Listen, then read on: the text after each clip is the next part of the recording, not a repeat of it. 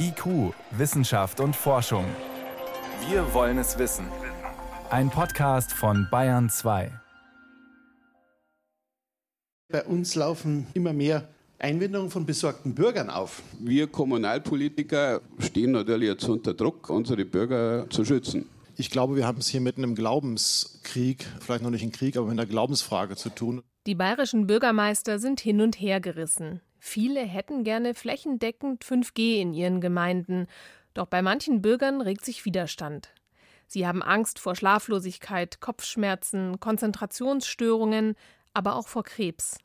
Doch das Bundesamt für Strahlenschutz gibt Entwarnung.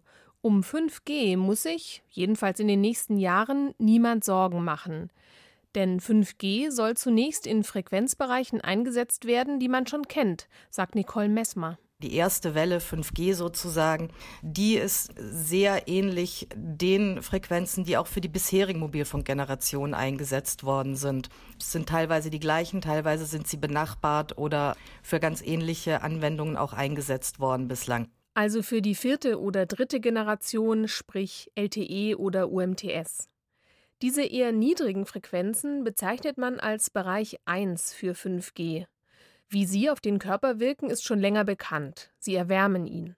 Sprich, wer länger mit seinem Smartphone telefoniert, hat irgendwann ein heißes Ohr.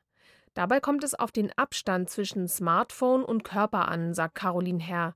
Sie ist Umweltmedizinerin am Landesamt für Gesundheit in München. Das heißt, wie ich selbst mein Handy nutze und einsetze, bestimmt im Wesentlichen, welche Exposition ich in der Umwelt habe und nicht, was der Sender letztendlich aussendet. Das ist etwas, was viel weniger auf meinen Körper einwirkt. Das ist das erste Zwischenfazit.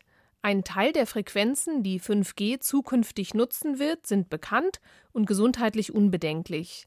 Und das Smartphone selbst hat einen größeren Einfluss als der einzelne Sendemast, weil man den Sendemast ja nicht direkt am Körper trägt.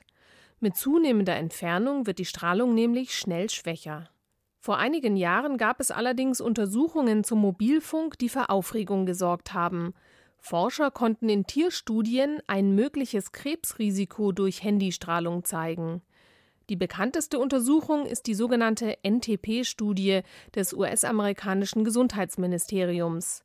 In ihr haben männliche Ratten vermehrt bösartige Tumore bekommen.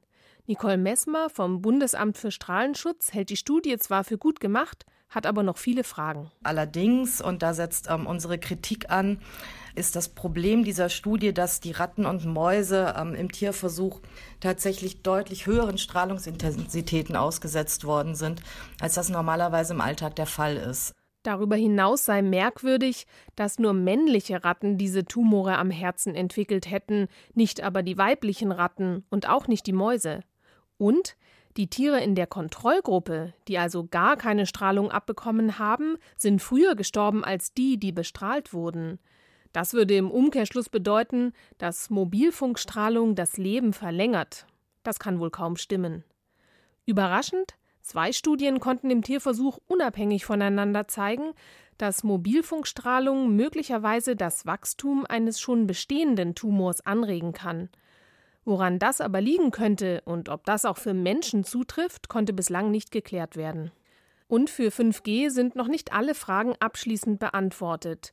In den nächsten Jahren sollen höhere Frequenzen genutzt werden, die bislang noch nie für Mobilfunk verwendet wurden und über deren Wirkung man demnach wenig weiß.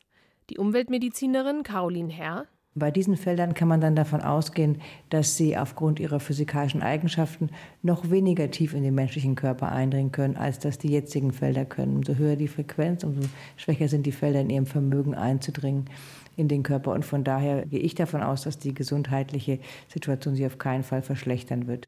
Betroffen sind dann wohl nur die Haut und die Augen. Wie genau sich die hochfrequente Strahlung auswirkt, müssen Forscher allerdings noch klären. Fazit nach allem, was wir derzeit wissen, müssen wir zum jetzigen Zeitpunkt keine Sorgen vor Mobilfunkstrahlen haben, auch nicht vor denen durch 5G. Fest steht aber auch, dass Forschungsbedarf besteht, sobald höhere Frequenzen zum Einsatz kommen.